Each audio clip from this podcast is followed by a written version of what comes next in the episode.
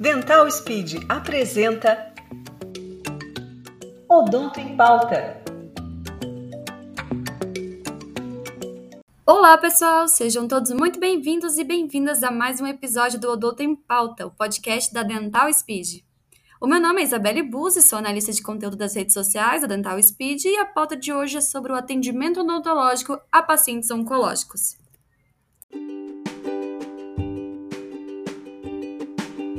Antes da gente começar aqui a nossa conversa, eu gostaria de te convidar rapidinho a acompanhar este e muitos outros assuntos super relevantes para a prática odontológica, também pelo arroba Dental Speed. No Instagram, Pinterest, YouTube, além de, claro, do blog Eu Amo Odonto. Lá você vai encontrar vários artigos escritos por especialistas para você. E se você ainda não conhece a Speed, você pode conferir o portfólio completo para sua trajetória no odonto. É do universitário até o graduado. É só acessar pelo site www.dentalspeed.com ou também pelo aplicativo. Mas bora para o nosso papo? Para fechar o mês de outubro com chaves de ouro, a Dental Speed uniu grandes nomes da odontologia hospitalar e oncológica e colocamos elas todas juntas para discutir sobre a importância da atuação dos dentistas durante o tratamento oncológico. Nossas convidadas foram a doutora Graziela Chaga Jaguar, cirurgiã dentista com doutorado em reabilitação oral e PhD em oncologia, que hoje atua como estomatologista no Hospital Oncológico AC Camargo Cancer Center. A doutora Letícia Lang, cirurgiã dentista com pós-graduação e mestrado em odontologia e em lasers na odontologia. Ela foi responsável por implantar o tratamento odontológico aos pacientes oncológicos no Hospital do Câncer de Londrina, no setor da pediatria. E a nossa creator, que você já deve conhecer, está sempre com a gente no desenvolvimento de conteúdos, a doutora Natália Galvão, ela é cirurgiã dentista com mestrado, doutorado e PhD em ciências odontológicas aplicadas. E ainda professora universitária das disciplinas de patologia geral, patologia sistêmica, diagnóstico, estomatologia e também de cirurgia. Eu sou a professora Natália, é, vou estar aqui, né, mediando essa conversa que eu tenho certeza que vai ser muito enriquecedora entre a doutora Grazilela e a doutora Letícia, que são é, super especialistas nessa área de odontologia em pacientes oncológicos. Então, vai passar um pouquinho da experiência delas para a gente, para que a gente possa saber como conduzir, como orientar esses pacientes, como acolhê-los no consultório. Tá? Geralmente são pacientes que ficam já emocionalmente abalados com a condição e é, o tratamento oncológico vai trazer diversas manifestações bucais e a atuação do dentista, tanto antes, durante e depois do tratamento oncológico, ela é essencial para a qualidade de vida do paciente, para o bem-estar. Então, nós temos uma importância aí fundamental. E ainda é pouco falado, né? Entre, entre nossos, entre a nossa classe, ainda é pouco discutido. Em cidades menores, em, que não são os nossos grandes centros, é, a gente ainda tem uma dificuldade em encontrar profissionais que ofereçam esse tipo de serviço.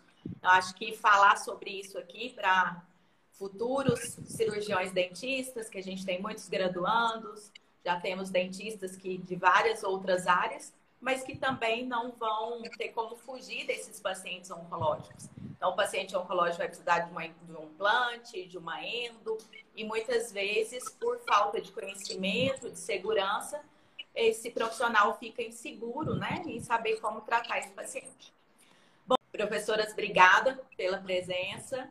É, deixo a palavra com vocês para vocês se apresentarem, falar um pouquinho, né, da formação de vocês, para em seguida a gente começar o nosso bate-papo. Queria agradecer, realmente é uma, um grande prazer e uma honra estar aqui. Fiquei muito feliz com o convite da Dental Speed. Fiquei muito feliz de estar também com vocês nessa live de hoje. Acho realmente que é super necessário. E a gente, como a gente já foi comentado até aí por alguém, que a gente vai fechar o Outubro Rosa, né? Falando de um assunto tão, tão interessante que é o dia a dia nosso e que a gente realmente acha que isso é super válido. A gente vê isso numa live no Instagram, que a gente pode é, levar um conhecimento para ajudar ao longo de todo o Brasil, ao, é, todos esses profissionais, né? Para quem não me conhece, eu sou Graziela Jaguar. Eu sou titular do AC Camargo Câncer Center em São Paulo, que é o Hospital do Câncer de São Paulo. Eu trabalho no AC Camargo é, desde 2003, onde eu fiz a minha residência. Aí eu fiz meu mestrado, doutorado, e a gente vai ficando em São Paulo, né? E aí a gente se apaixona com, na área e a gente vai ficando e então a gente está na instituição, hoje também eu oriento mestrado e doutorado na área de oncologia. Já deixo o convite aqui também na live para quem tem esse interesse. É, a gente também tem residência no hospital. E assim, é um grande prazer estar aqui com vocês. A gente, eu espero poder ajudar e contribuir alguma coisa para a gente para esse atendimento desses pacientes. E é uma grande honra. Eu agradeço. Bom, pessoal, muito boa noite a todos. Eu também quero começar agradecendo é, a iniciativa da, Dental Speed, doutora Natália, doutora Graziela, é um prazer estar aqui com vocês. E parabenizar a iniciativa, porque é fantástico. A gente sempre fala muito desse tema entre os nossos, né? Entre o pessoal da estomatologia, da odontologia hospitalar. Então, eu acho muito importante falar desse tema para o cirurgião dentista de outras áreas, porque essa é uma realidade que está presente em todos os consultórios, hospitais, seja qual for a área de atuação. Então, os parabenizo pela escolha do tema, por trazer profissionais para falar sobre isso aqui de uma forma geral para a gente dar uma pincelada boa no assunto, né? É, meu nome é Letícia Lang, eu sou, eu trabalho com oncologia já há mais de 20 anos. É, tenho uma carreira clínica, eu fiz especialização, fiz mestrado em lasers na, em odontologia, fiz vários cursos de pós-graduação em oncologia, também fui me apaixonando por essa área e trabalho com paciente oncológico desde sempre, né? Estou formada há 25 anos, acho que desde o começo a gente foi trabalhando com essa área e como a doutora Graziela falou, a gente vai se apaixonando cada vez mais e vai se envolvendo cada vez mais, se capacitando cada vez mais, né? Eu faço parte de duas equipes multidisciplinares de oncologia em Londrina. Uma é a clínica ProOnco, eu estou há mais de 15 anos nas duas clínicas, fazendo parte dessas equipes multidisciplinares. A ProOnco é do grupo Oncoclínicas e a outra é o Centro de Oncologia e Radioterapia de Londrina, que são duas clínicas hospitalares, são grandes e multidisciplinares, e a gente atua de forma interdisciplinar sempre, né? Então, é, eu só atendo pacientes oncológicos exclusivamente já há muitos anos. Então, é uma alegria poder falar sobre esse tema aqui com vocês. Que ótimo. Bom, é, mais uma vez agradeço. É, fico super feliz de porque eu também sou da área de diagnóstico, de estômago, pacientes especiais e é muito bom poder falar realmente para outras áreas porque a gente sabe que esse é o caminho para a gente tentar é, melhorar né, esse acesso aos pacientes oncológicos. Bom, professoras, a primeira pergunta que eu tenho aqui é, qual a importância do cirurgião dentista durante o tratamento oncológico? É, a importância é vital, né? A gente faz parte do tratamento desse paciente. A gente fala muito no durante, mas o nosso tratamento já tem um papel importantíssimo no antes, na preparação desse paciente para começar o tratamento, no diagnóstico precoce de lesões orais, no caso do câncer de cabeça e pescoço, é, na, até na preparação, pensando na reabilitação protética posterior. Então, a integração da equipe é o tempo inteiro. O tratamento desse paciente é o tempo inteiro. No antes, a gente vai prover os cuidados necessários para que ele comece o tratamento, para que ele tenha menos efeitos colaterais no, no depois, né? Para preparar, remover focos de infecção oral, para que ele não tenha tantas complicações em decorrência do tratamento, períodos de imunossupressão, que ele tem queda de defesa, queda de imunidade. No durante, a gente vai fazer o um monitoramento, a prevenção, o tratamento das lesões orais que são decorrentes do tratamento, isso é muito importante, né? A gente tem todas as manifestações sistêmicas decorrentes da doença, do tratamento, mas muitas das complicações, a maioria delas, vem em decorrência do tratamento. É importante falar isso porque não é só paciente de câncer de boca, muita gente acha isso. O paciente pode ter, independente da localização do tumor e do tipo de tratamento oncológico que ele vai fazer, ele pode ter complicações orais. E no depois, a gente tem um papel importante também nas complicações tardias e na reabilitação desse paciente, devolução dele à sociedade, né, a socialização. E o cirurgião dentista tem um papel muito importante nessa reabilitação também, tá? É, acho que a Letícia pontuou muito bem. Eu quero só, assim, acho que a gente precisa sempre é, enfatizar que nós, como dentistas, temos a obrigação de voltar um pouco na clínica da semiologia básica e a gente pontuar o diagnóstico precoce. Eu acho que isso é um grande dilema que a gente ainda vive hoje, onde a gente pega a maioria dos nossos cânceres, a gente recebe pacientes com estadiamento clínico super avançado, é, e infelizmente isso vai ter um impacto super importante, né, tanto no prognóstico desse paciente quanto na sobrevida desse paciente. E não é incomum na nossa rotina clínica a gente pegar pacientes onde falou, ah, eu passei com dois, três profissionais de saúde e eu estava tratando como se fosse uma afta. Então, eu queria deixar assim um grande é, alerta, né? Acho que, é, que, vale a pena a gente alertar que a gente, como dentista, a gente vê o paciente muito mais que o profissional em termos de boca. Então, a gente precisa sempre estar tá fazendo uma avaliação clínica muito detalhada. Então, uma anamnese criteriosa, uma avaliação de um exame clínico com cuidado, avaliando não só dente, a gente precisa avaliar o paciente como um todo, né? Então, a avaliação de mucosas é fundamental. E a gente precisa, sim, fazer esse diagnóstico precoce dessas lesões, para a gente mudar esse panorama, que é um panorama muito triste, porque a gente sabe que o câncer de cabeça e pescoço, ele, o tratamento em si é muito mutilante quando está em estadiamento clínico avançado, e é um paciente que, infelizmente, quando tem essa mutilação, ele vai sofrer consequências pós-tratamento, onde ele vai estar curado, mas ele não vai estar reabilitado de maneira correta, reinserido socialmente, que eu acho que isso é um grande ponto que a gente precisa pegar com os alunos de graduação, é essa, essa volta básica da semiologia, essa volta básica desses exames, para a gente poder começar antes mesmo de ter o câncer. Então, e se for para ter o câncer, vamos ter um câncer inicial. Vamos ter um câncer que a gente consiga tratar sem tanta sequela. Então, acho que isso é um ponto importante da gente falar da nosso papel de atuação como profissional de saúde na área de odontologia, nesses pacientes oncológicos. Acho que isso é um grande ponto que a gente precisa sempre estar alertando. E, infelizmente, é uma rotina que a gente ainda se assusta. Eu ainda me assusto muito, porque não é incomum, como eu falei, a gente pegar vários pacientes. Ah, eu estou tratando há mais de seis, sete meses, um ano, usando Oncilon. Isso é triste. Não fazer biópsia. Então, gente, aqui eu deixo também o papel da biópsia. Diagnóstico não pode ser feito só clínico, tem que ser feito com diagnóstico com biópsia. Então, assim, eu acho que são coisas básicas que a gente precisa estar tá sempre reforçando, principalmente com os alunos de graduação que profissionais também que acabou de sair, que está começando a atuar, atuar, de maneira precoce agora na, na, sua rotina clínica. Isso é uma coisa que precisa realmente ser pontuado. E a doutora Letícia colocou muito bem, né, que faz o nosso todo esse papel que a odontologia tem no ambiente hospitalar, né? O, o, paciente oncológico, muita gente acha que só vai se deparar em paciente oncológico dentro de um hospital. E não é assim. Na nossa rotina de consultório, a gente tem paciente oncológico diariamente.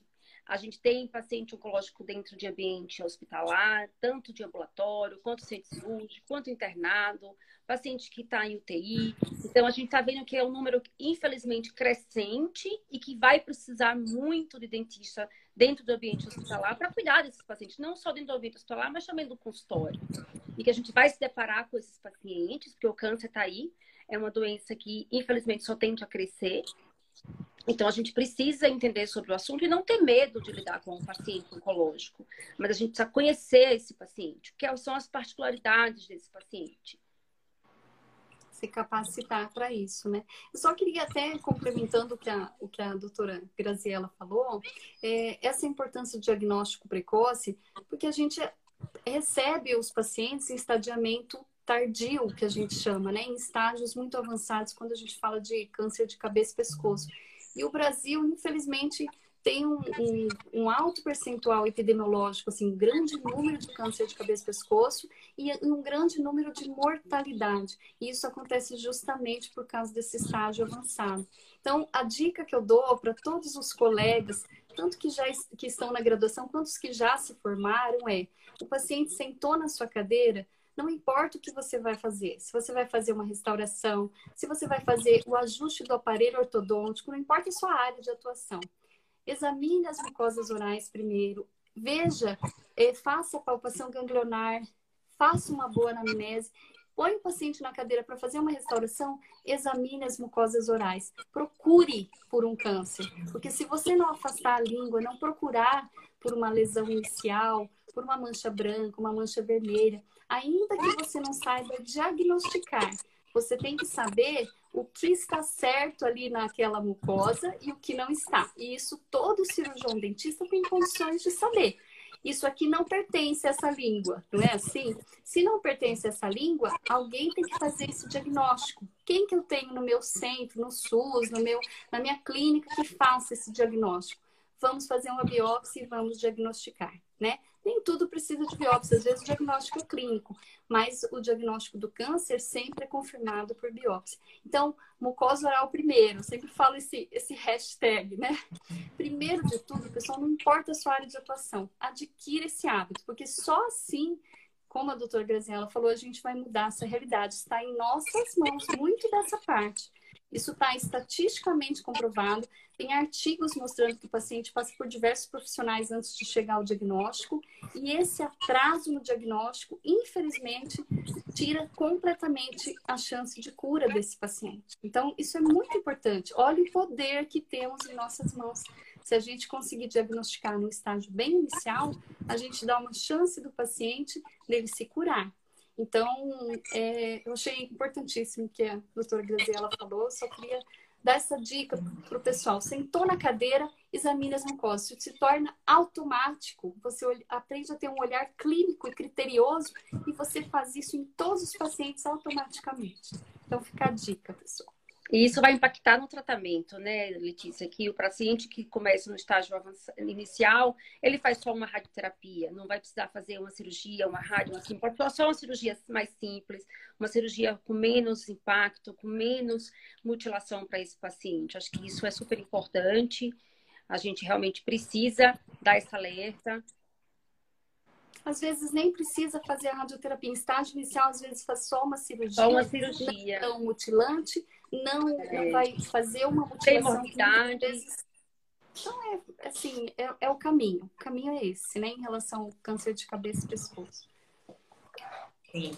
Acho que vocês tocaram em pontos super importantes, que eu também falo muito com os alunos, principalmente nesse início da estomatologia, sobre esse primeiro é, contato com o paciente, sobre que a odontologia virou um orçamento, né? As pessoas não falam mais em fazer consultas, são orçamentos. E aí você fechou o tratamento, já não tem mais uma preocupação em acolher aquele paciente, em examinar ele como um todo, e você vai muito direcionado para aquela queixa do paciente, que é o implante, que é a endo, e as pessoas ficaram muito específicas e esquecem realmente de abordar o paciente aí como um todo. Então, também bato muito nessa tecla com os alunos, essa questão dos pacientes de tumores de cabeça e pescoço sempre chegam em estados tardios. Também sempre recebo pacientes tratando como candidíase por meses, até mesmo passaram por, por outros profissionais. Eu acho que aqui vale a gente ressaltar que encaminhar, gente, é nobreza. Se não saber aquilo, não tem problema, né? Se você, a partir do momento que você identifica que não é para você, que não é sua área, tudo bem, tá tudo certo, mas encaminhe esse paciente, porque tentar fazer um tratamento que você não tenha confiança ou simplesmente né, não orientar esse paciente, você está contribuindo contra, né? Na verdade, você não está contribuindo para o prognóstico desse paciente. Então, acho que essa, essa é, o encaminhamento ele é muito importante. E dentro da odontologia a gente ainda tem muita gente que tem dificuldade de encaminhar esse paciente para o colega. Então, acho que nós temos que ter essa humildade de saber quando não é. Assim como a gente encaminha para fazer um implante, né, a gente deve encaminhar para que seja estabelecido um diagnóstico da forma correta e o quanto antes possível. Né? Natália, eu falo que encaminhar faz parte do cuidar. Cuida Sim. quem encaminhou, quem encaminhou também está cuidando. E cuida Exatamente. quem tratou. Cuida quem Exatamente. tratou. É, eu sempre falo, não tenha vergonha. É, eu acho que instigar o estudar, o buscar a se atualizar é muito bom, porque é muito bom você ter confiança, até, como se diz, até para delegar, para encaminhar, você tem que ter conhecimento. Então, a gente tem que estar sempre correndo atrás, independente da nossa área, mas o momento de ter a humildade de falar é o bem-estar do meu paciente, eu vou encaminhar, porque eu sei que ele precisa né, de um diagnóstico rápido. E uma outra questão que eu acho que vale a pena também, é, eu vejo muitos alunos questionarem assim: ah, mas nós não vamos tratar esse tumor de língua, por exemplo. Então, por que, que a gente tem que preocupar em biopsiar e eu não posso mandar logo esse paciente lá para o centro de oncologia? Então, a, a importância da gente fazer esse diagnóstico ainda no consultório odontológico, da gente já encaminhar esse paciente com um diagnóstico estabelecido, com um laudo. É, então, esse, esse paciente, seja ele tratado no SUS ou em qualquer via privada, ele já chega direto para o tratamento. Então, você já está aí otimizando né, e acelerando esse processo. Eu falo, a gente tem uma responsabilidade imensa e não é porque não somos nós que vamos operar ou que vamos fazer a quimio, a radioterapia, que a gente não tem a importância. Acho que a nossa importância é até maior, porque a gente vai estar ali contribuindo né, para o prognóstico daquela doença. Acho que vale a pena a gente ressaltar isso também. Bom, a outra pergunta que eu tenho é quais os objetivos do tratamento odontológico em um paciente oncológico? A gente tem diversos objetivos, né? Acho que a gente já pontuou um super importante em relação a essa parte que seria eliminar foco de infecção. Acho que um grande ponto que a gente precisa sempre pensar um tratamento oncológico, um paciente que vai fazer um tratamento de quimioterapia, um paciente que vai fazer radioterapia em cabeça e pescoço, um paciente que vai fazer uma imunoterapia. A gente precisa, é, primeiro, saber o conhecimento de qual tratamento que vai ser feito.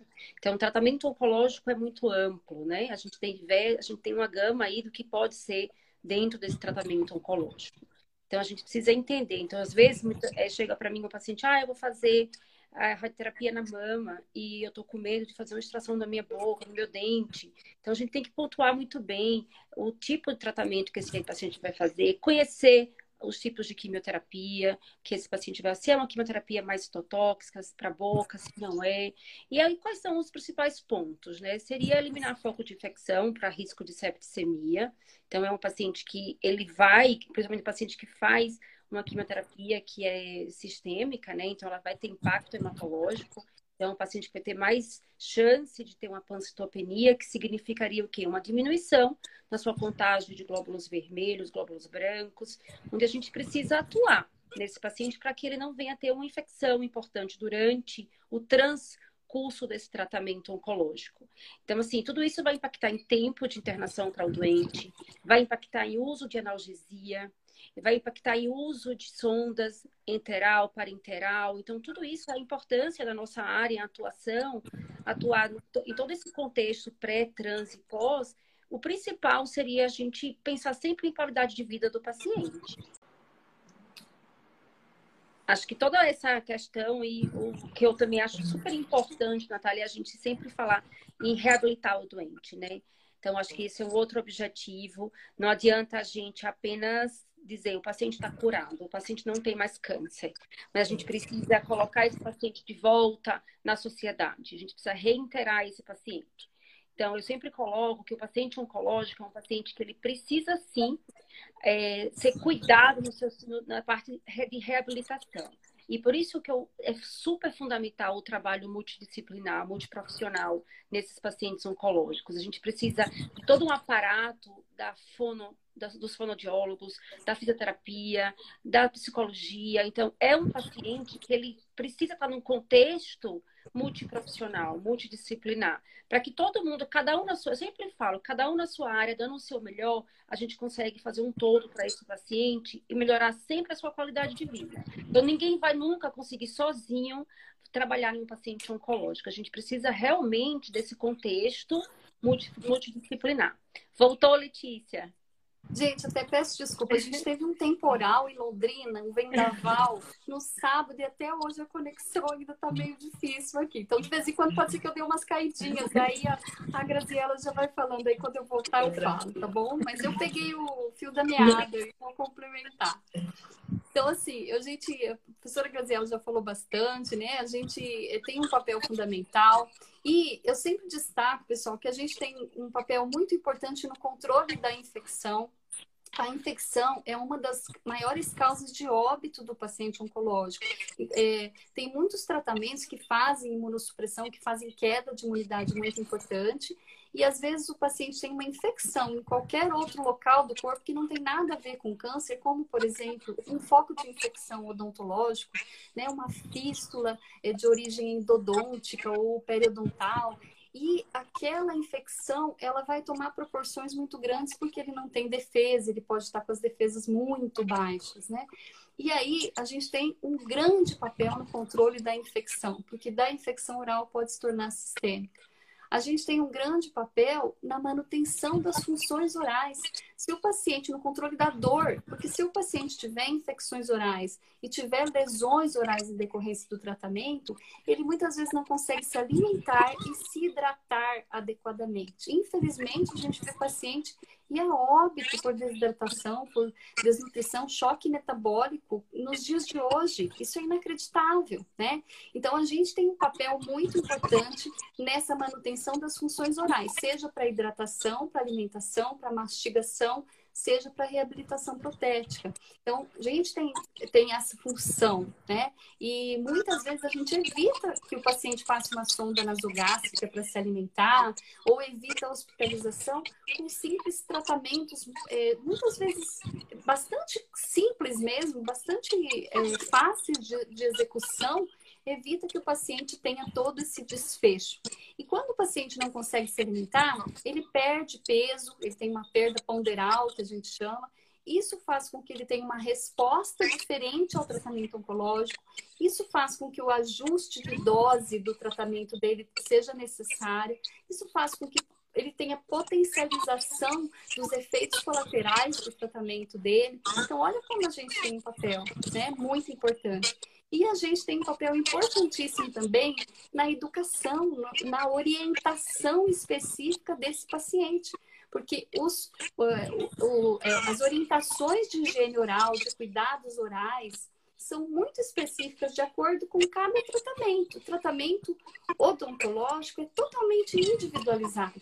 A gente vai ver qual tipo de tratamento antísico que o paciente vai fazer e vai propor um tratamento, um planejamento individualizado para ele. De acordo com o tratamento que ele vai fazer, a gente vai conhecer as complicações orais agudas e tardias que ele pode ter, a gente vai conhecer o tipo de alteração e já propor medidas preventivas e de controle. Então, é, nós temos um papel na diminuição de todas essas complicações e também é, com, possibilitando menos internação hospitalar, né? É, fazer com que o paciente consiga ter qualidade de vida e tudo isso faz com que o tratamento seja viável para que ele suporte o tratamento é, oncológico e consiga concluir o tratamento oncológico. Então, pacientes que precisam interromper o tratamento antineoplásico, tratamento do câncer, por causa de lesões orais, de alterações bucais, cada interrupção altera o prognóstico, pode comprometer e mudar a história de, de curso dessa doença, câncer. Então, a gente tem que cuidar desse paciente para que ele consiga fazer o tratamento do câncer. Então, nós somos um tratamento de suporte muito importante é, nesse time de oncologia que é, que é, que é amplo, que é vasto. Né? E eu acho que vale a pena a gente pontuar também, né, Letícia, a questão da, da das pneumonias nasocomiais, né, que a gente tem um papel importantíssimo na prevenção dessas pneumonias em pacientes que estão em UTI e que, que ficam mais com tempos prolongados de internação de unidade de UTI. Então, a gente precisa sempre intervir nesses pacientes, que a gente já está comprovado cientificamente que a maior causa de morte dos pacientes em UTI é pelas pneumonias. E a cavidade oral é um meio que é altamente contaminante e a gente sabe que a prevenção, o cuidado dessa higiene oral reduz significativamente as chances do paciente vir a ter uma pneumonia, uma septicemia e levar o paciente a óbito. E eu acho que outra coisa também importantíssima na nossa área, é, eu sempre comento, né, que a gente, quando a gente recebe um paciente gente, e a gente que faz o diagnóstico, é muito difícil a gente dar o diagnóstico. Não é fácil paciente para você tem câncer. Não é fácil e a gente precisa fazer isso. A gente faz isso praticamente toda semana e é muito difícil. Você lidar com esse, com essa, é, a todos os sentimentos desse paciente. Então, você está lidando com medo, está lidando com o medo da morte, porque o câncer estigma- estigmatizou a morte. Todo mundo que pensa, estou com câncer, eu vou morrer. Então, infelizmente, a gente precisa lidar com sentimentos de dor, de perda, sentimentos da, da, da, daquela sensibilidade mesmo, da gente poder dizer para o paciente: eu estou aqui, a gente vai junto nessa batalha. É, não é fácil, eu acho que realmente é um curso de aprendizado, é uma linha, né, uma curva que a gente comenta, mas existe até artigos sobre isso que ensina qual é o melhor, os melhores métodos que a gente precisa atuar e afirmar para esse paciente conduzir da melhor maneira possível aquele todo aquele contexto que o paciente está sentindo e a gente faz parte disso. Então, não só no, no dizer do próprio paciente, que a gente também vai fazer isso muitas vezes, mas também em lidar durante todo o tratamento, vai ter muitas fases de altos e baixos, muitas fases de dor. Sempre falo que uma, a, gente, a gente tem uma única ferida, uma única afta em boca, a gente já morre de dor. Imagina o paciente com a mucosite grau 4, onde está com toda a sua cavidade oral ulcerada. Então, realmente, isso impacta muito na, em todo o contexto do paciente, tanto para conseguir falar, comer, deglutir, perda ponderal, alimentação, mas eu acho que o principal é o medo. Eu acho que são pacientes que eles estão muito abalados psicologicamente, eles precisam ir para o hospital todos os dias, fazer uma radioterapia de cabeça e pescoço, que levam mais ou menos uns dois meses. Então, isso impacta muito, e não só o paciente, né? A gente tem que também lidar com a família. Então, a família do paciente a gente também tem que saber lidar. Então, tem que saber lidar com. É muito triste você saber lidar com um pai e uma mãe que está com um filho, uma criança doente, um esposo, uma, uma, um filho, uma namorada, um marido. Então, não é fácil. Então, é uma área que é uma área realmente apaixonante, mas não é uma área fácil. É uma área que essa história que falam, ah, não se envolvam. É mentira. A gente está na área há muitos anos e a gente sabe que a gente se envolve sim. Não tem como não se envolver. A gente é humano e a gente precisa até passar essa parte humana também para o paciente, que eu acho que faz parte do contexto, né? Acho que é um, é um trabalho muito bonito, mas não é fácil, né? Ô, Natália, eu queria complementar, eu acho que isso que a doutora Graziella falou é fundamental, porque a gente fala muito da capacitação é, científica, técnica dos profissionais para, para fazerem parte dessa área, e hoje tem muitos cursos aí de pós-graduação, de capacitação, de residência, né? É, muitos cursos excelentes, e mas a gente tem que falar muito da capacidade emocional, do envolvimento. É preciso ter um preparo emocional e não é todo mundo que consegue, né? Tem que ter um preparo emocional porque a gente tem que estar bem para prover o atendimento e a gente vai se envolver emocionalmente, mas a gente tem que aprender a se envolver conseguindo doar esse, esse amor, essa humanização e, ao mesmo tempo, tudo da parte técnica e científica que o paciente precisa. Então, esse equilíbrio emocional que a gente vai ter o tempo inteiro ser testado emocionalmente, porque todo, se o paciente tem um grau 4 de mucosite, se envolve todo mundo. A equipe cuidadora, a família, o paciente, todo mundo se envolve. E a gente tem que aprender a lidar com as perdas, porque isso não é muito comum na odontologia. E a gente, infelizmente, claro que hoje a gente tem muito mais pacientes que sobrevivem, a gente tem uma sobrevida muito maior do que quando a gente começou, né, Graziela? Mas, infelizmente, a gente tem perdas. E todo, toda semana a gente tem perdas, né? Então, isso não é rotina do cirurgião dentista. Mas pra gente é, é uma rotina e a gente sofre com elas, a gente aprende a lidar, mas a gente vai sofrer com o paciente. A gente vibra junto com as vitórias, a gente sofre junto com as batalhas que estão sendo é, vivenciadas e a gente vai ter perdas. Então, esse equilíbrio emocional é muito importante para conseguir trabalhar nessa área e para conseguir prover um bom atendimento. É, a gente se envolve, é emocionante, é muito gratificante, mas de fato. E eu sempre falo, né? Até comento com os próprios residentes, para a gente poder se doar, a gente tem que estar tá bem. A gente tá, tem que estar tá ambiente bom. A gente tem que fazer o ambiente funcionar bem. Para a gente poder passar amor, a gente tem que estar tá a gente tem que estar nos amando, a gente tem que estar socialmente bem. Não adianta a gente estar no meio de disputa, de, de, de querer um melhor ser melhor que o outro. Isso não existe. A gente está ali para poder dar o melhor para aquele tratamento e a gente tem que estar num ambiente, já é um ambiente pesado, já é um ambiente só de doença, já é um ambiente de só de sofrimento. Se a gente não conseguir estar no ambiente, fazer aquilo ficar leve, leve leve. Eu sempre falo, você tem que chegar aqui e tornar o ambiente mais leve.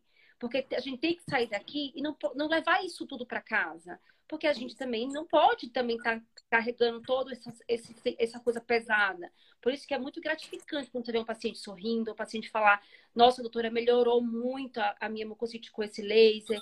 Nossa, que diferença que faz essa, esse tratamento. Isso é muito gratificante. Então, a gente fazer um pouquinho, por isso que eu sempre falo, faça o, o seu melhor, que o paciente vai ter um retorno é, para esse paciente. É, acho que são pontos. É, quando você está bem emocionalmente, você consegue acolher esse paciente que já está emocionalmente abalado e com razão. E se você consegue passar essa segurança que vai dar certo, ele vai acreditar, né? A gente tem que ver que estamos ali como uma referência para ele de que se você acredita, já é um bom sinal. Então, assim, provavelmente vocês também já tiveram diversos tipos de paciente que lidam com, com esse resultado de formas diversas. Então, às vezes a gente tem paciente que, que chora, né? Que manda chamar todo mundo. Eu tive pacientes que ficaram calados, ficaram mudos. Tive pacientes que perguntavam: será que dá para chegar até o aniversário do fulano, da minha família? Então, assim, cada paciente né, é o único, vai lidar de uma forma, e essa é a importância da gente ter a capacitação técnica, mas ter essa condição emocional, porque a gente está entregando, é uma entrega né, que a gente faz ali diariamente.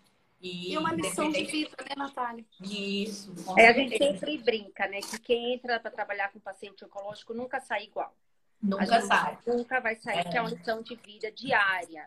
Diária. Diariamente a gente está aprendendo com eles, a gente aprende muito mais, né? Então, sempre é uma lição.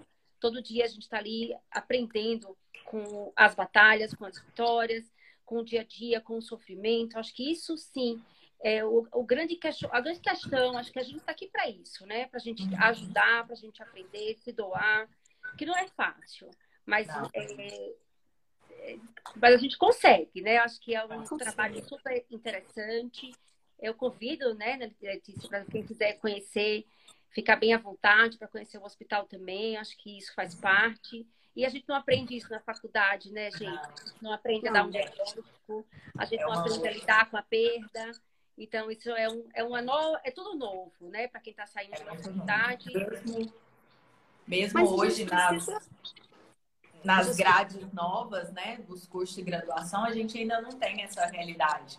É, hoje a gente já tem é, uma parte que fala de pacientes especiais, mas a gente ainda não tem essa, essa disciplina voltada para esse tipo de atendimento, né, com tudo que, que necessita mesmo. Então, a gente ainda tem muita falha na formação do profissional. Então, é realmente aqueles que gostam que vão se aperfeiçoar quando saem mesmo da graduação. Mas ela melhorou muito, né, Natália? Eu acho que todos Sim. começamos há muitos anos a gente está vendo uma evolução muito grande nesse sentido. Sim, né? Então é muito bonito ver como a odontologia hospitalar, como a oncologia dentro dessa odontologia hospitalar está tomando corpo. Tá, tem muitos grupos fazendo esse trabalho bonito aí de norte a sul do Brasil. Né? A gente já conhece vários grupos fazendo e muitos se capacitando, tem vários cursos de formação. Então é muito legal ver essa evolução acontecendo também. Né? E, e sempre destacar que a gente fala muito assim, ah, o dentista é, estar dentro da equipe multidisciplinar. Gente, é, é, assim, é claro que é difícil chegar lá, não vamos dourar a pílula, é difícil se inserir, sim, né, né, Graziela? Acho que é difícil, tem caminhos para isso, a gente tem que estudar muito, mas uma vez integrado a equipe, pessoal, vira uma família, é um time, porque todo mundo contribui. Então a gente fica muito unido. E todas as equipes acabam ficando muito unidas, né? A gente acaba conhecendo as equipes do Brasil inteiro, porque a gente se ajuda muito, né? É uma, é uma cooperação muito grande dentro dessa família aí de oncologia e de oncologia hospitalar. Com certeza. Bom, meninas, a gente está recebendo várias mensagens aqui de perguntas, mas eu tinha notado aqui também de, de um seguidor tinha perguntado é, quais as orientações de higiene para esse paciente? E aí uma, uma pessoa que está nos assistindo mandou também é, qual a pasta de dente você indica para um paciente que é, esteja em tratamento, acho que ela até colocou com algum tipo de, de mucosite. Então, seria quais os cuidados e se tem alguma pasta de dente específica. Eu vou falar nosso protocolo. A gente é, tem como protocolo lá na instituição todos os pacientes que vão fazer radioterapia em cabeça e pescoço a gente ele é obrigado a passar no, no departamento de estomatologia para a gente fazer adequação de boca. E como cuidados orais a gente faz orientação é a nossa obrigação orientar toda a parte de escovação a gente orienta a parte de uso de fio dental a gente orienta uma parte hoje a gente tá já tem mais ou menos um ano que a gente introduziu agora a pasta de dente da Ortogard que é aquela pasta de dente da Colgate, que é uma pasta que tem um pouco mais de flúor, ele tem mais 1%, ele tem mais ppm de flúor, então a gente orienta essa ortogard, mas o paciente também, se o paciente não, não puder usar ou não quiser comprar essa pasta de dente específica, a gente faz a prescrição de flúor, de flúor gel a 1% neutro, então, ou ele usa essa pasta de dente que já tem mais de 5 mil ppm, ou ele usa, então, o flúor neutro prescrito, manipulado, é, que a gente faz esse uso, e a gente pede para o paciente usar uma escova de dente que não tenha matérias muito duras, para não ter trauma gengival. É a nossa orientação. Hoje a gente sabe que não é mais prescrito clorexidina para prevenção de mucosite, então a gente não prescreve clorexidina para prevenção. Se o paciente tem uma boa escovação, tem gengivas saudáveis, a gente não faz uso da clorexidina de forma de rotina, só mesmo quando tiver indicação periodontal. É, gente, dei uma saidinha rapidinha, tá? Por causa da conexão. É, bom, eu vi que a, que a Graziela falou da, do protocolo dela, né? Eu vou falar o que a gente faz. A gente acaba fazendo uma, uma prescrição muito individualizada, né? Então, a gente vai orientar muito de acordo com a fase do tratamento que o paciente tiver paciente de radioterapia de um jeito, paciente de quimioterapia, dependendo do protocolo e das necessidades. Então, tem paciente que tem, que vai ter mais hipossalivação, diminuição da saliva. Então, a gente precisa entrar com produtos que sejam mais lubrificantes. Hoje tem uma gama de produtos odontológicos específicos, oncológicos, linhas de produtos oncológicos com essa finalidade até para reposição de enzimas que são perdidas da saliva e para lubrificação. Então, quando possível, a gente entra com produtos específicos, acho que a Graziela falou isso também, e quando o paciente às vezes não tolera, seja por paladar alterado, porque tem isso também, às vezes ele até tem condições de comprar, né? Mesmo o paciente do SUS, às vezes, às vezes fala, não, são produtos que ele vai usar pouco, assim, pouca quantidade, então às vezes ele tem condições de comprar, mas não tolera pelo paladar, às vezes tem náusea. Então a gente vai adequando conforme a necessidade e entra com esses produtos específicos. Quando o paciente tem uma alteração salivar, é, que ele vai ter muita alteração de saliva quantitativa e qualitativa, a gente faz a reposição também do flúor seja através de cremes dentais é, com alta fluoridação, assim, 5 mil ppm de flúor, né? Ou bochecho com 1,1% também. Então, a gente vai adequando conforme a necessidade. É sempre importante também hidratar essa mucosa, porque ela fica muito friável, né? A gente tem alterações salivares transitórias, no caso da quimioterapia, ou sequelas permanentes, no caso da radioterapia. E é muito importante a lubrificação dos lábios. Isso é sempre a gente destaca também. O lubrificante labial é muito importante. Então, a gente vai adequando conforme a necessidade, a fase do tratamento, porque você fala de uma escova ultra macia para o paciente, mas em determinados momentos, por exemplo, ele está com uma mucosite que ele não consegue nem utilizar essa escova ultra macia. E aí a gente adequa, a gente usa um cotonete embebido no enxaguatório para aquela região. Né? Então a gente vai adequando conforme a fase e as necessidades do paciente. Acho que deve ser é, mais aqui. parecido com o que a Graziela falou que eu perdi, tá? É, e paciente também que não tiver com muita mucosite, mucosite severa, mucosite grau 3, quando a gente entra com é, xilocaína, é, a gente geralmente faz xilocaína ou geralmente é o tópico, aquele que a gente faz em gel, a 2%, antes o paciente conseguir ter uma melhora da analgesia local, e aí sim a gente orienta essa higienização, mas o mais importante, precisa limpar. Então, eu sempre Sim. comento que é, teve até um trabalho, uma revisão sistemática sobre os, os cuidados para manuseio, né, para a gente poder ter o, o, manejo da mucosite. E foram feitos vários, vários levantamentos de vários protocolos, e a higiene oral básica foi considerada um dos principais fatores para a gente conseguir prevenir e até mesmo melhorar a condição de cicatrização. Eu sempre comento, não adianta a gente fazer, pegar um paciente com mucosite grau 3 e 4 e aplicar laser em uma área que está completamente com placa bacteriana, que está com uma mucosa pobre de higiene bucal, porque não vai adiantar, não vai ter ação daquela terapia naquela condição, naquela condição de mucosa. Então, a gente precisa sempre orientar esse paciente e antes de qualquer tratamento com, de fotobiomodulação, a gente precisa limpar essa cavidade oral. Eu preciso remover essa, essa condição para ter uma atuação melhor dessa, dessa absorção dessa luz.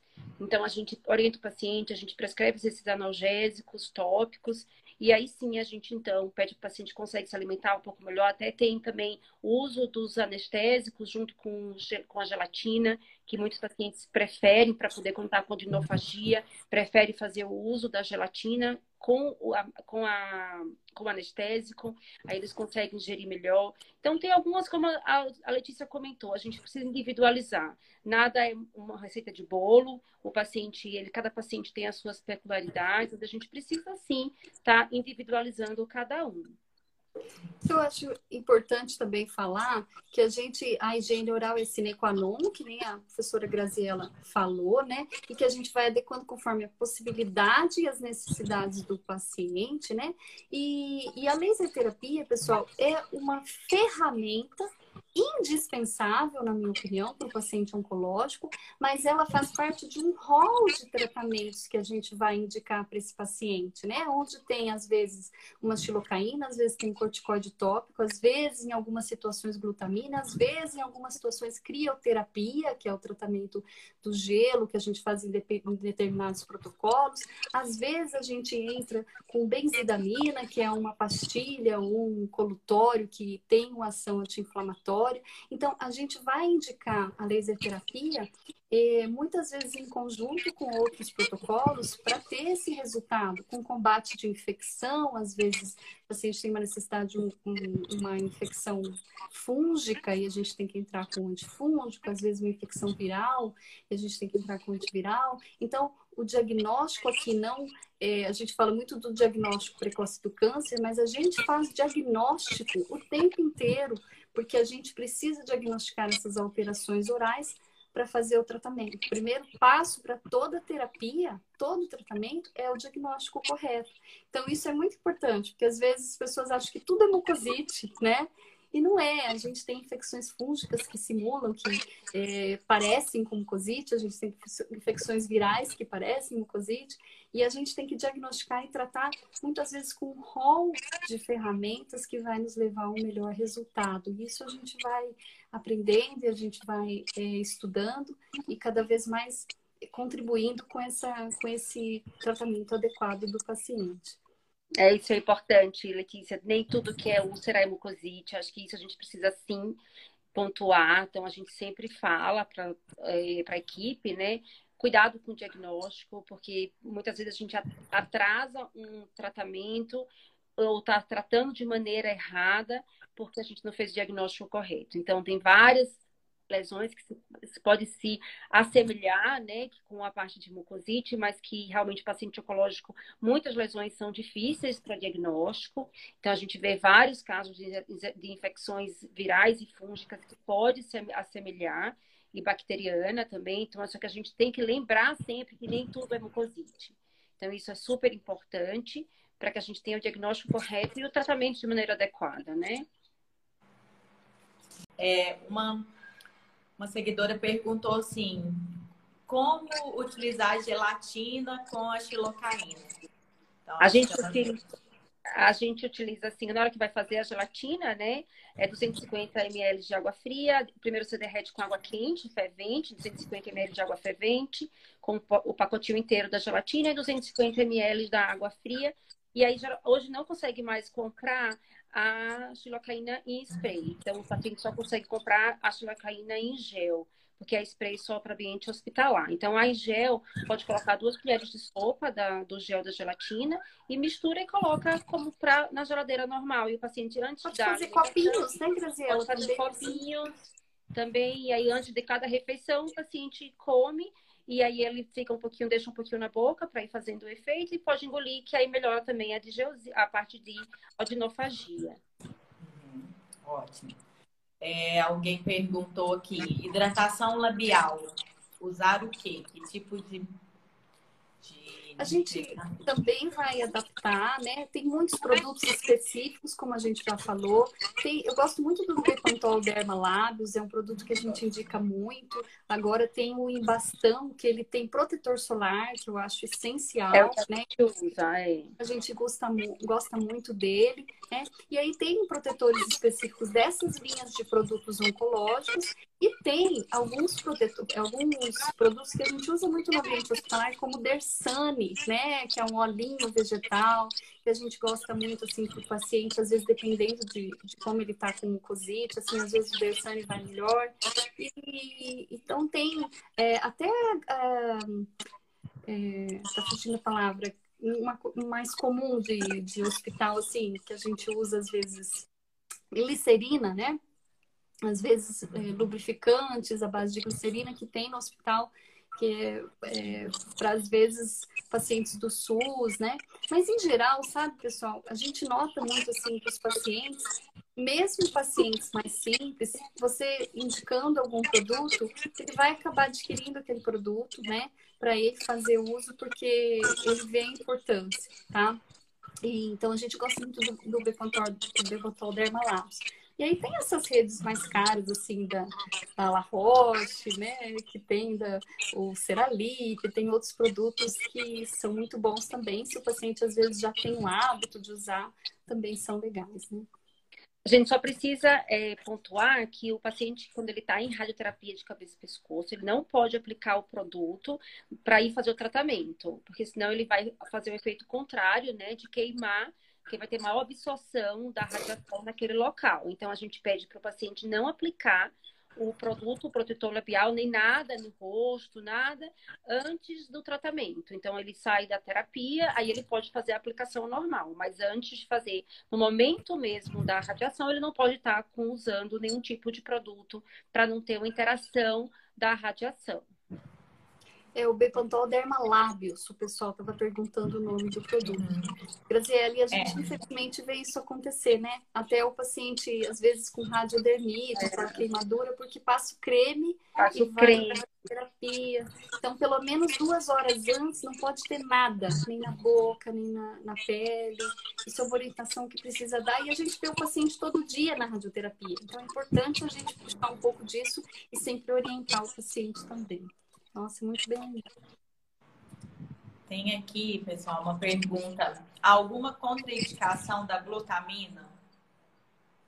Não. Polêmico, né? Sempre polêmico. A, a, gente, é, a, gente, a gente não usa glutamina. É, o pessoal da nutrição do hospital é quem prescreve mais, não é o pessoal da estômago. É, eles prescrevem bastante, mas só para paciente mesmo que tem maior risco de mucosite, eles prescrevem, mas não é uma rotina que a gente considera que então, é muito polêmico o uso da glutamina, não tem nenhum trabalho randomizado, duplo cego sistemático, que venha comprovar literalmente o uso da glutamina, então é muito polêmico, né? É... A gente usa em casos específicos também, mas eu indico em alguns casos específicos. Importante falar assim, muitas vezes é a nutrição que faz essa prescrição, mas o cirurgião dentista pode prescrever. Pode. Então, às pode. vezes a gente prescreve. Em determinadas situações específicas, eu, eu uso glutamina, eu prescrevo em algumas situações. A MASC é, defende o uso também defende em algumas situações. Né? É, em alguns casos. Em alguns casos específicos. Bom, é, a outra pergunta é, falou o seguinte: gostaria de atuar nessa área. Qual seria o primeiro passo? O caminho das pedras, né? A gente fica é. feliz assim de estar tá fazendo uma live e a pessoa falar, ah, gostaria de atuar nessa área, né? Então é bacana ouvir isso. Bom, a, a, a Graziella pode até falar melhor da residência. Eu sou muito fã, eu não fiz residência, né? Porque eu comecei há muitos anos, nem, nem tinha muita opção de curso. A gente foi muito, acho que todo mundo que começou há muitos anos, a gente foi. Eu fiz especialização, assim, pós-graduação, que nem chamava especialização, em pacientes especiais, pacientes portadores de necessidades especiais fiz especialização em saúde pública e aí fiz curso de pós-graduação em oncologia e fui, fui estudando muito, fiz mestrado, mas é, eu acho que hoje é, tudo vai depender da fase da vida em que você se encontra. Se você é é, está na graduação e quer seguir esse caminho, eu não sei, vou pedir a opinião da Graziela, mas a minha é: faça residência. Se você quer seguir esse caminho, está na graduação. Se você já é dentista e está trabalhando há muito tempo e aí não tem condições de parar e fazer uma residência, tem muitos cursos de pós-graduação em grandes hospitais e, e, muitos colegas ministrando cursos. A, a nossa Camargo tem, que a Graziela faz parte, tem no Sírio, no Einstein, façam mais de um, vá conhecer todas as equipes. Os cursos não são concorrentes, eles se completam, né? A gente dá curso também, então todo mundo que, que trabalha nessa área, assim, os grandes hospitais têm cursos, são ótimos cursos e equipes fantásticas. Então faça vários cursos e se capacite que hoje tem muita opção, né? Agora, Graziela, fala você um pouco aí dos cursos que vocês oferecem também. É, eu concordo plenamente com a Letícia. Eu fui residente, eu fiz residência. Eu acho que quem eu sempre brinco que residente só não aprende se você não quis, não tem como não aprender porque entra por osmose, porque você vive aquilo 24 horas por dia durante dois anos. Então, é, realmente é um curso muito, muito, é, muito presente. Você está 100% dentro do próprio hospital. Quando eu fiz a minha residência, eu morava lá dentro, a gente tinha a própria moradia dentro do AC Camargo. Então, assim, é, é muito interessante, é muito bom você viver isso diariamente. É, não é fácil, também falo, é muito cansativo, é estressante, porque, querendo ou não, você está dentro do ambiente hospitalar durante dois anos.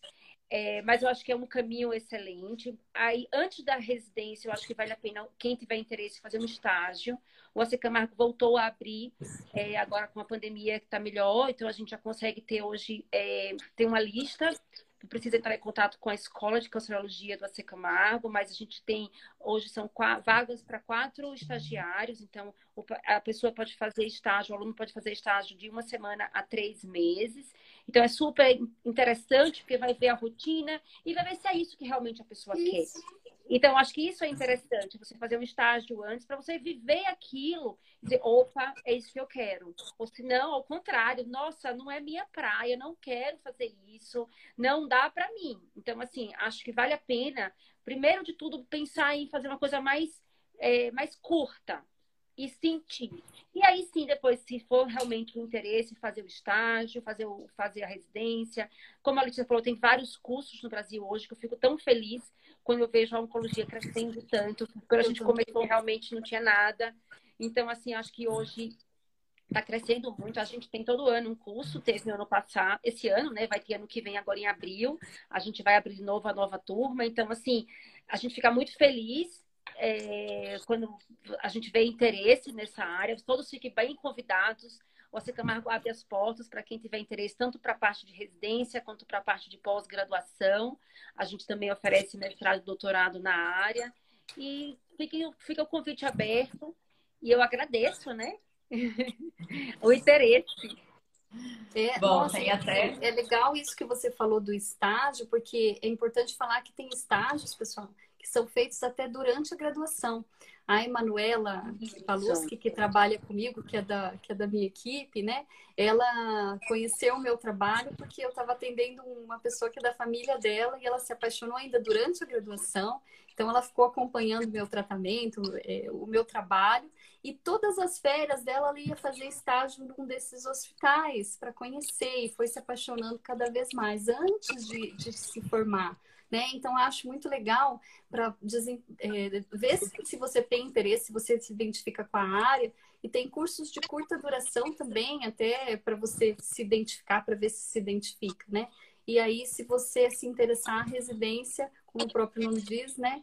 É uma imersão ali fantástica que eu acho que vale a pena. É, mas tem muitos cursos. Se você já é formado, não se preocupe que fazendo esses cursos você também vai se capacitar e vai adquirindo sua, sua capacitação e sua experiência, né? Sem dúvida. Inclusive, ó, já várias pessoas comentaram, fiz, é, sou residente, até uma ex-aluna da UFMG, a Júlia, comentou, ah, sou, sou residente, é uma ótima experiência. Concordo, Júlia, fico feliz de te ver aí voando. É, uma outra comentou que faz, fez residência no AC Camargo, que foi maravilhoso, ótimo, então tem vários elogios aqui.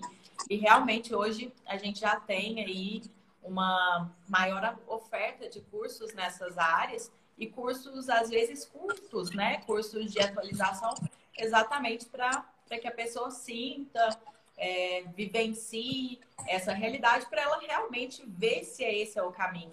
Eu sempre falo que eu comecei no caminho da estômago, aí depois fui para pato, e é, ali a gente vai se direcionando. Então, é muito difícil, às vezes, quando você está na faculdade ainda, você é jovem, você não venciou todas as áreas, você decidir esse passo, né? Então, acho que a vida vai conduzindo e eu acho que o importante é ir experimentando mesmo, vivenciando, para até você achar seu caminho que vai te fazer feliz, né? Que eu acho que é o que importa para a gente.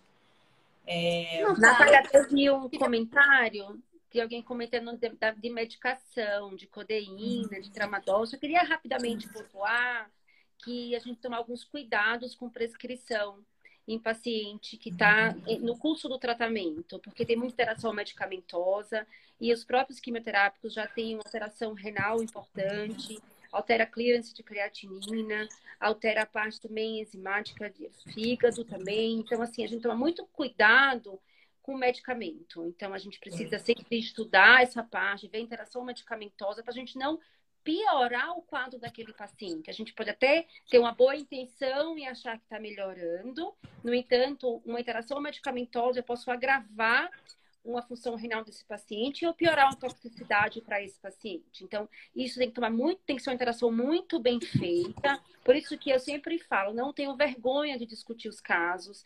Toda a equipe médica discute casos junto e a gente precisa sim sempre discutir os casos para que a gente possa dar o melhor para aquele paciente.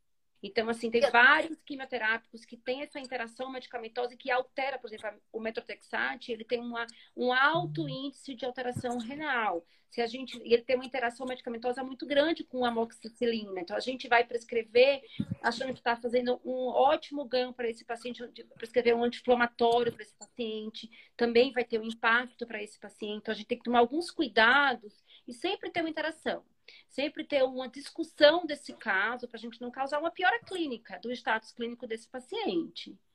E é importante destacar que tudo isso, pessoal, é discutido, por isso a integração da equipe. Isso tudo, toda prescrição que você fizer, o oncologista tem que ficar sabendo.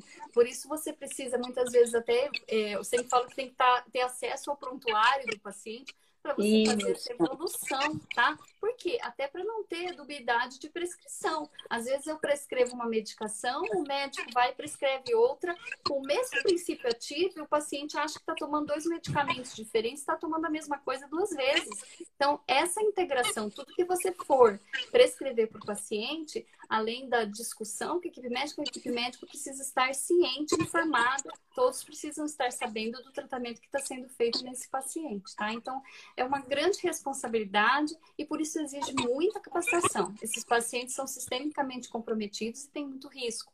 Então, essa capacitação é muito importante. Tá? Pacientes que estão em radioterapia geralmente fazem a cisplatina concomitante e a cisplatina é altamente citotóxica, é, parte nefrotóxica, né?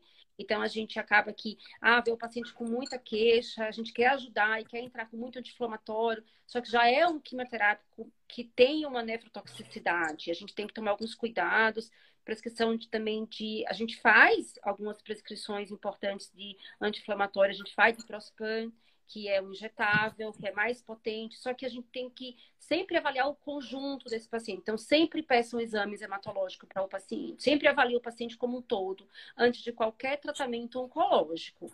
De qualquer que for fazer uma prescrição, olhe como é que ele está, como é que está a sua função hepática, a sua função renal, como é que está a sua, sua, sua série branca, a sua série vermelha, sempre. Paciente oncológico, a gente sempre tem que pensar, e eu preciso avaliar esse paciente, como está a parte hematológica desse paciente. Sempre. E é hemograma do dia, pessoal. Hemograma não, é, não é da semana passada, né? Porque isso muda muito. E a gente sempre fala que tão importante quanto saber o que fazer é saber o que não fazer nesse paciente, porque a gente tem que ter muito cuidado, né? É importante. Eu só queria complementar um negócio do, do curso, das formações, que a gente está tendo muita oportunidade disso que a gente está fazendo hoje, né? Então, a gente está tendo muitas lives. Eu fiz uma live com a professora Graziella, a gente tem uma série de lives aí toda semana, já vou fazer o convite para o pessoal, né? a gente está tendo essa oportunidade de dar pinceladas no assunto para você já ir vendo se, se é a sua praia, né? Se você gosta desse tema, tá? Até faço convite, a gente vai ter uma maratona especificamente sobre isso, sobre paciente oncológico. Quem quiser participar é gratuito. Então, isso está sendo oferecido por vários canais, assim, e por pessoas que têm muita experiência na área, por pessoas que ministram cursos. Então, acho que é importante participar também. Eu sei que é difícil escolher, porque tem bastante opção, mas é, façam escolhas e, e participem também, porque isso também são pinceladas importantes nesse assunto. Sem dúvida, a gente já está aqui com uma hora de live e tem várias perguntas que passaram que eu não consegui nem ir falando, muitas perguntas em relação aos procedimentos, tratamento de canal, uma se deve ser feito antes ou depois da quimio, da radioterapia.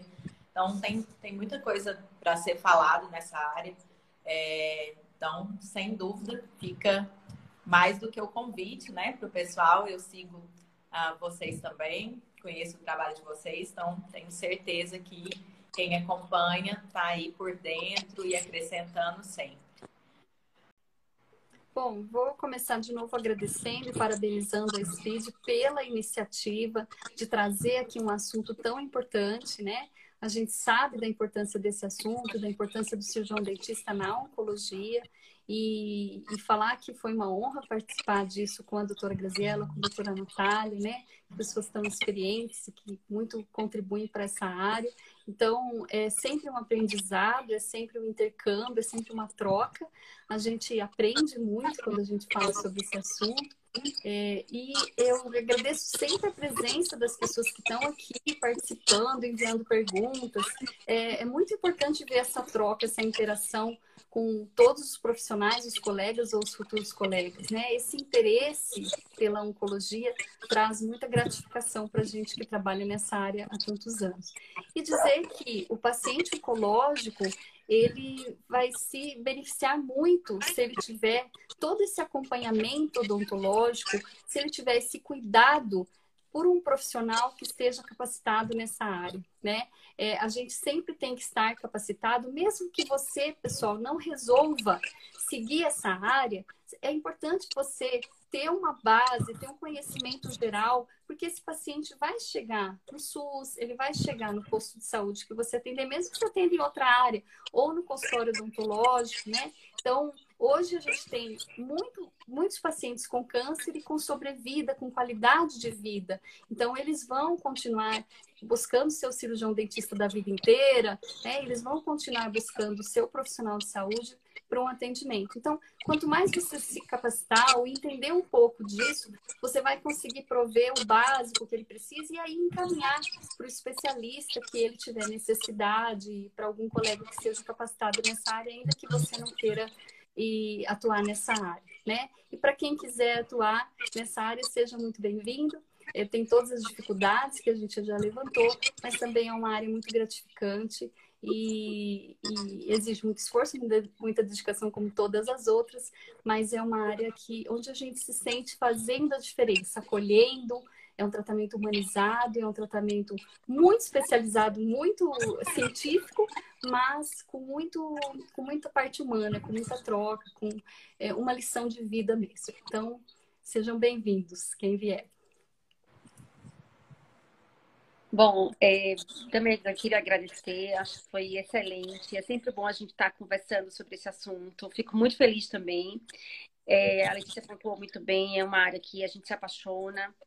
Foi um prazer enorme estar aqui com a Natália. Acho que a gente, nós somos profissionais que a gente atua há bastante tempo nesse, nesse assunto e a gente sabe como é gratificante, por mais difícil que seja, mas a oncologia muda, muda nosso jeito de pensar, nosso jeito de lidar com a vida, nosso jeito de lidar com, com a saúde, do que é, eu sempre falo, agradecer. Agradeçam, gente agradeça porque a gente tem saúde, agradeçam porque a gente tem, consegue caminhar, falar, comer, porque a gente, hoje a gente tem a gente não sabe o dia de amanhã. Então a gente sempre tem que agradecer.